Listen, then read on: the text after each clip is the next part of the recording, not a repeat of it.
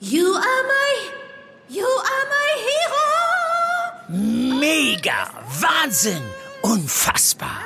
Äh, Dieter, das findest du gut? Nee, nicht die Super Null. Das super Angebot hier ist doch mega. Das Samsung Galaxy S21 5G ab nur einem Euro von Mobilcom Debitel. Mega smart mit 20 GB LTE-Tarif.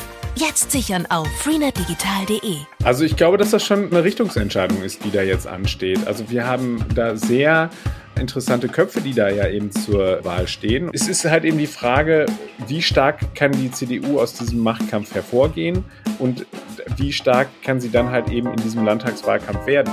Wer beerbt Armin Laschet eigentlich hier in NRW? Eine Frage, auf die die CDU bereits eine Antwort hätte geben können und doch ist in Sachen Nachfolge längst nicht alles geklärt. Wir besprechen, warum dieses Hin und Her hier in NRW so spannend ist. Ich bin Florian Pustlauk. Hi. Aufwacher. News aus Bonn und der Region, NRW und dem Rest der Welt.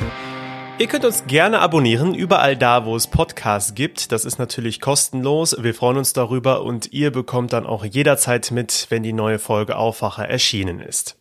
Und wir starten mit den Meldungen aus Bonn und der Region. Die Stadtverwaltung Bonn macht zum Ende des Jahres Betriebsferien. Damit bleibt das Stadthaus wie im vergangenen Jahr zwischen Heiligabend und Neujahr geschlossen. Die Verwaltung wolle damit die Höhe der Rückstellungen für Urlaub und Überstunden reduzieren und Energiekosten sparen, heißt es zur Begründung. Letzter Öffnungstag ist damit Donnerstag, der 23. Dezember. Erster Öffnungstag im neuen Jahr Montag, der 3. Januar. Wo es notwendig ist, den Dienstbetrieb Betrieb aufrechtzuerhalten, werden Notdienste und Bereitschaften eingerichtet. Die Stadt begründet die Betriebsferien auch mit den klimapolitischen Zielen der Stadt. Durch die vollständige Schließung lasse sich über einen längeren Zeitraum Energie für die Beheizung und Beleuchtung einsparen. Allein für das Stadthaus und die Bezirksrathäuser rechnet die Stadtverwaltung mit 6000 Euro eingesparter Energiekosten pro Tag. Einer der freien Tage wird den Mitarbeitenden als Ausgleichstag für den auch in diesem Jahr aufgrund der Corona-Pandemie nicht stattfindenden Betriebsausflug gewährt, teilt die Stadtverwaltung mit. Für die übrigen Werktage werden Betriebsferien angeordnet. Der Bonner Handel blickt sorgenvoll auf die gegenwärtige Situation in der Bonner Innenstadt. Nach einer Umfrage des Einzelhandelsverbands Bonn-Rhein-Sieg-Euskirchen unter seinen Mitgliedern hat die Besucherfrequenz längst noch nicht das Niveau zu Vor-Corona-Zeiten erreicht. Die Frequenz liege bis heute an manchen Tagen 30 Prozent niedriger, heißt es aus dem Verbandsvorstand. Entsprechend gingen die Umsätze der Geschäfte zurück. Zugleich sind dem Verband etwa 30 Leerstände bekannt. Um die Innenstadt weiter zu beleben, soll sie in einen besseren Zustand versetzt werden, als es derzeit der Fall ist. Kunden, die pandemiebedingt nach langer Zeit wieder in die Stadt kommen, finden, dass Bonn sich verändert hat und dreckiger geworden ist, berichtet der Einzelhandelsverband. Insbesondere auf Plätzen wie beispielsweise dem Kaiserplatz oder der Hofgartenwiese habe die Vermüllung zugenommen. Auch der Verein City Marketing, in dem Innenstadthändler und Gastronomen zusammengeschlossen sind, sieht besorgniserregende Fehlentwicklungen in der Innenstadt. Philipp Blömer aus dem Vorstand sieht neben der fehlenden Sauberkeit und einer Zunahme von Leerständen ein gravierendes Problem in einer sogenannten ideologisch geprägten Verkehrspolitik. Der Handel funktioniert nach letztlich einfachen Mechanismen. Die Kunden wollen auch mit dem Auto einfach, bequem und ohne Stau in die Innenstadt kommen, sagt Blömer. Er könne nicht erkennen, dass die Ratskoalition diese Dynamiken erkennt. Ständige Verkehrsversuche hielten potenzielle Kunden, die während der Pandemie verstärkt online einkauften, davon ab, wieder in die Handelszentren zurückzukehren. Zugleich sind die Mieten in der Bonner Innenstadt bei Neuverträgen um durchschnittlich 20 Prozent gesunken im Vergleich zum vorherigen Preis. Diese Entwicklung sieht der Einzelhandelsverband positiv. Die Mieten seien in den vergangenen Jahren stark angestiegen. Insbesondere für inhabergeführte Ladenbetreiber seien sie nur noch schwerlich bezahlbar gewesen. Im Kottenforst in Bonn gibt es Ratlosigkeit und einige Empörung. Etliche Fahrradpendler, die etwa zur Uniklinik auf den Venusberg fahren, stehen seit Anfang der Woche tagsüber vor einer Absperrung. Rund 350 Meter Waldweg zwischen der Kreuzung mit der Philippa Allee und dem Waldweg, der zum Kurfürstenweiher und zum Tongrubensee führt, können momentan wegen Waldarbeiten nicht betreten werden. Diesen Bereich gilt es zu umfahren, für Menschen auf dem Weg zur Arbeit eine ärgerliche Sache. Immerhin hat das Regionalforstamt Rhein-Sieg entschärft, Umleitungen ausgeschildert, aber der Ärger ist da. Das Forstrevier Kottenforst hat bereits viele Beschwerden erhalten, berichtet der Leiter Wolfgang Bongard. Neben den Radpendlern hätten sich auch Spaziergänger darüber beklagt, dass ihre gewohnte Route versperrt ist. Ein Fahrzeug für die Waldarbeit holt derzeit Baumstämme aus dem Wald und legt sie am Rand des gesperrten Weges ab. Gesperrt sei der Weg zum einen, weil man Waldbesucher keiner Gefahr aussetzen will und zum anderen, weil es den Fahrern die Arbeit erschweren würde. Das Forstrevier hofft, dass die Arbeiten bis Ende der Woche abgeschlossen seien. Und jetzt kommen wir zum ersten großen Thema hier im Aufwacher. Was passiert eigentlich mit Armin Laschet? Doch noch Kanzler oder bald schon politische Versenkung? Das ist die eine Frage. Die andere ist, wer sein politisches Erbe in NRW antritt. Denn auch das ist eine immer noch unbeantwortete Frage. Und darüber spreche ich jetzt mit Maximilian Plück. Er leitet das Ressort Landespolitik. Hi. Hallo, grüß dich. Gestern kam die CDU-Fraktion hier im NRW-Landtag zusammen in Düsseldorf. Das spielt ja auch eine wichtige Rolle, denn noch ist Laschet offiziell Ministerpräsident. Was ist dabei herausgekommen? Die haben erstmal gestern eine ordentliche Analyse des Wahldebakels gemacht. Also ich habe mit ähm, NRW-Fraktionschef Bodo Löttgen gesprochen und er hat auch von einer harten Analyse gesprochen. Also man hat sich nochmal angeschaut, was da alles falsch gelaufen ist. Aber man hat auch nochmal den Blick nach vorne gerichtet. Und da war es sehr interessant, dass sich dort relativ viele dafür ausgesprochen haben, beziehungsweise alle unisono am Ende, dass eben das Amt des Ministerpräsidenten und der Landesvorsitz bei der CDU in ein und dieselbe Hand gehören. Bislang war das immer so ein bisschen die Chiffre dafür, dass das dann halt eben Hendrik Wüst machen soll, weil wir wissen ja, Ina Scharrenbach und Herbert Reul, Ina Scharrenbach die Kommunalministerin und Herbert Reul der NRW-Innenminister, besitzen beide derzeit kein Landtagsmandat. Das heißt also, sie können nicht zum Ministerpräsidenten gewählt werden und kommen somit für diese Doppellösung nicht in Frage, sondern höchstens für eine Split-Lösung, wo dann halt eben äh, einer Ministerpräsident wird, also der aus dem Landtag kommt und eben äh, sie dann halt eben möglicherweise den Landesvorsitz übernehmen, wenn dann am 23. Oktober der Landesparteitag zusammentritt. Und insofern war es eigentlich in der Regel eine Chiffre für Hendrik Wüst. Allerdings muss man sagen, es kommen dann noch weitere äh, mögliche Kandidaten da in Betracht. Also beispielsweise Bodo Löttgen, der Fraktionschef eben der CDU, könnte da auch dieses Kriterium erfüllen. Nur am Ende des Tages die Mehrheit, so höre ich es zumindest aus äh, Partei und Fraktion, ist klar für einen Kandidaten Hendrik Wüst. Hm, Armin Laschet hat sich da zuletzt eher zurückgehalten und jetzt soll er dann doch das Thema Nachfolge in die Hand nehmen, das moderieren und das soll dann auch schon sehr zeitnah passieren. Was bedeutet das? Also es ist äh, angedacht, dass jetzt Gespräche geführt werden mit, wie es heißt, allen relevanten Personen innerhalb der NRW-CDU. Und die sollen jetzt am äh, kommenden Wochenende ähm, dann stattfinden. Und dann soll es einen Vorschlag geben, den Armin Laschet unterbreitet, Anfang kommender Woche. Und darin wird er dann klar jemanden benennen. Und das war dann übrigens auch nochmal interessant. Da hat Bodo Löttgen auch nochmal gesagt, derjenige, der dann da vorgeschlagen wird, der würde dann eben auch alle Stimmen der CDU-Landtagsfraktion bekommen. Und ähnlich hat sich auch der NRW-FDP-Fraktionschef Christoph Rasche geäußert. Der hat auch gesagt, also sie würden äh, denjenigen wählen, der da von der CDU ins Rennen geschickt würde. Und wenn es da noch keine Lösung gäbe, dann stünde für einen gewissen Zeitraum auch äh, Vizeministerpräsident Joachim Stamm von der FDP in den Startlöchern. Also es ist jetzt so ein bisschen so das Signal nach außen, derjenige, der da jetzt von Laschet vorgeschlagen wird, der wird es dann am Ende auch werden.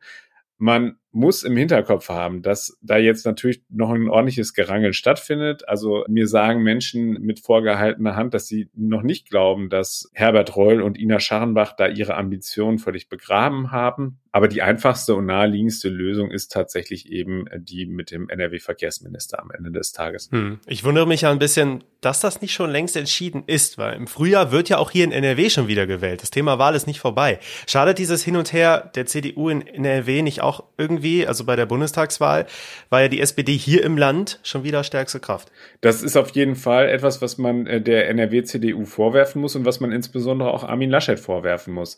Also im Frühjahr war ja die Argumentation, als es ja schon mal auf einen Landesparteitag zulief. Nein, man wolle das jetzt nicht machen, dann hätte man am Ende eine Kampfkandidatur und dann hätte man da äh, am Ende beschädigte Menschen, die dann da durch die Gegend laufen würden und deswegen wolle man das dann halt eben erst im Herbst nach der Bundestagswahl machen auf einem Landesparteitag.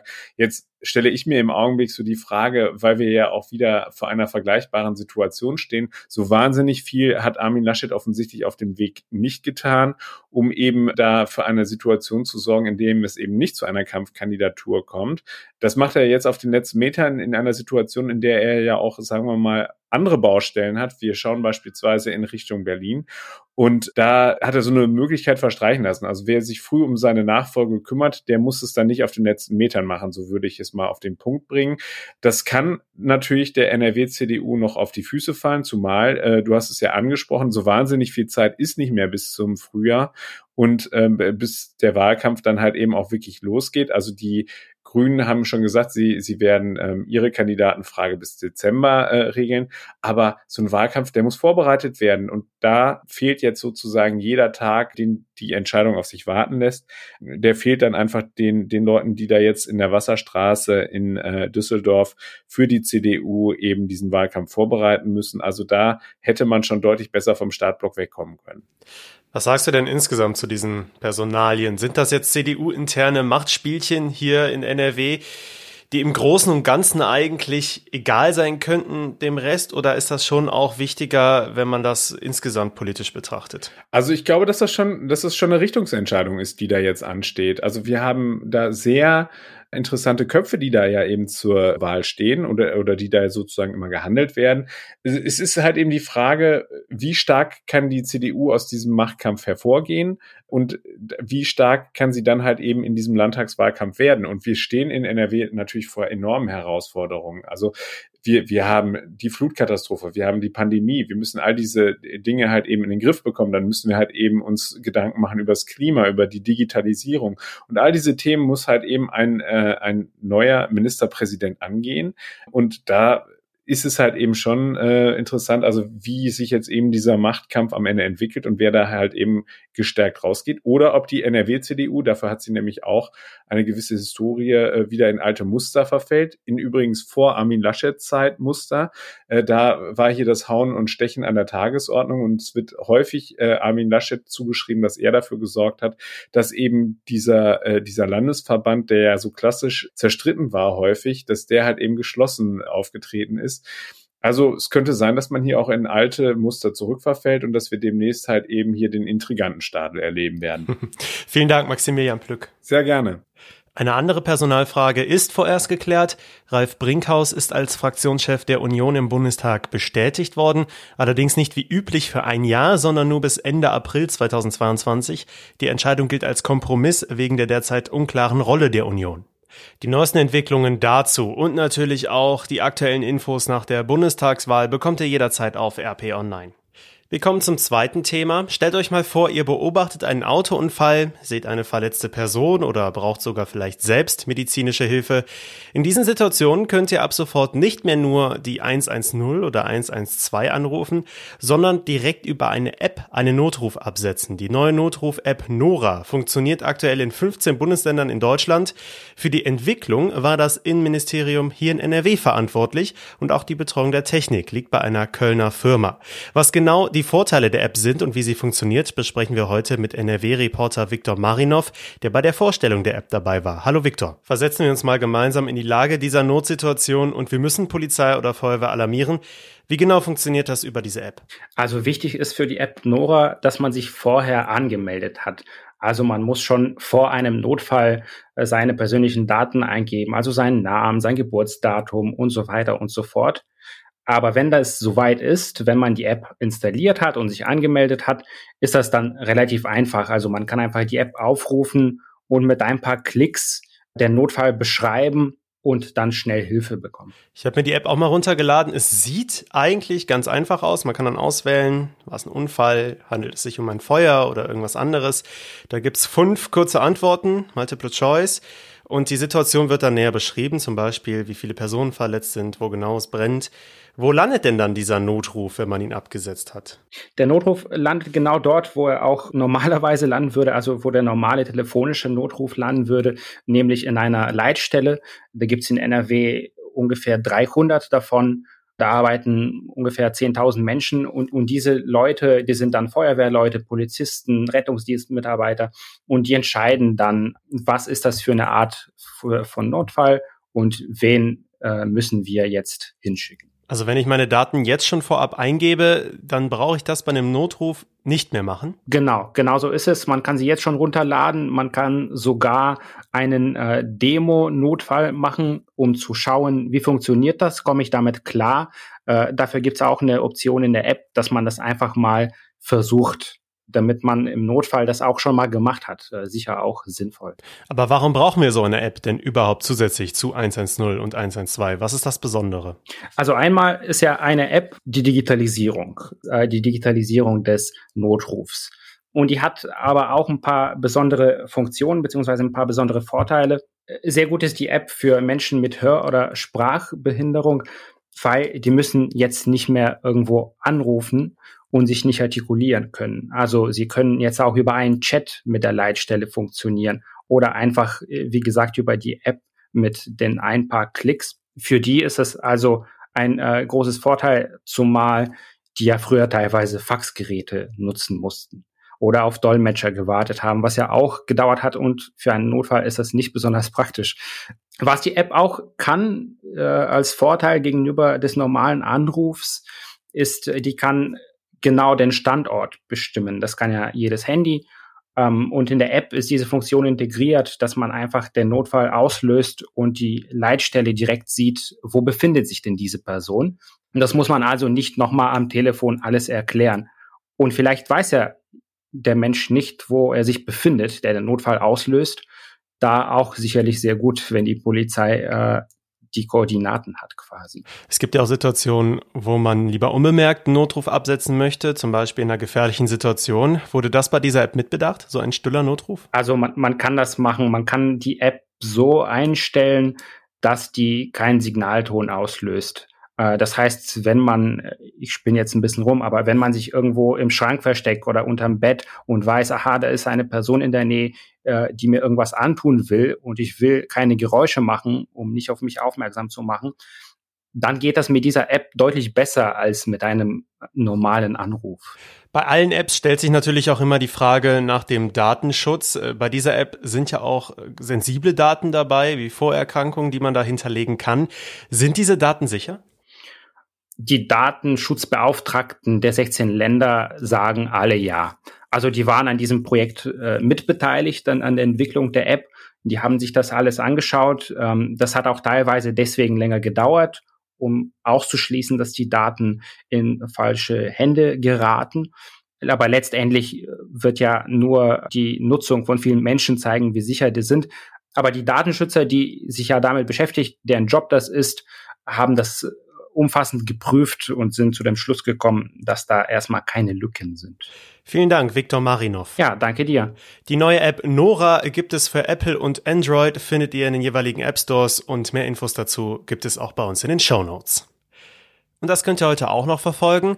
Drei bundesweite Initiativen haben rund 110.000 Unterschriften für Luftfilter in Schulen und Kitas gesammelt. Die werden heute in Bonn dem Generalsekretär der Kultusministerkonferenz Michalik übergeben. Ziel der Petitionsübergabe ist es, das Tempo bei der flächendeckenden Ausstattung von Luftfiltern zu erhöhen. Heute kommt es im russischen Sotschi zu einem aus Sicht der deutschen Politik hochbrisanten Treffen. Russlands Präsident Putin empfängt seinen türkischen Amtskollegen Erdogan. Neben den Beziehungen zwischen den beiden Ländern soll es auch um die Lage in Afghanistan und Syrien gehen. Der Katastrophenschutz steht weiter im Fokus, nicht nur was die neue Notruf-App angeht, über die wir schon gesprochen haben. Am 1. Oktober beginnt eine neue Kampagne des Bundesamts für Bevölkerungsschutz und heute werden die Inhalte dieser Kampagne offiziell in Bonn vorgestellt. So, herzlich willkommen Herbst. Die letzten Tage waren ja noch ganz angenehm, aber so langsam aber sicher wird es kühler, überall in NRW mit dichten Wolken und vielen Schauern dazu 13 bis 16 Grad und nur selten kommt mal die Sonne durch. Morgen bleibt es zwar wieder trocken, lockert auch stellenweise wieder auf, aber es bleibt so bei um die 15 Grad, vor allem nachts und am frühen Morgen ist ab sofort auch wieder eine dickere Jacke gefragt. Das war der Aufwacher für Mittwoch, den 29. September. Ich hoffe, es hat euch gefallen. Ihr erreicht uns auch jederzeit für eure Rückmeldungen per Mail an aufwacher.rp-online.de. Ich bin Florian Pustlauk. Macht's gut. Mehr Nachrichten aus Bonn und der Region gibt's jederzeit beim Generalanzeiger. Schaut vorbei auf ga.de.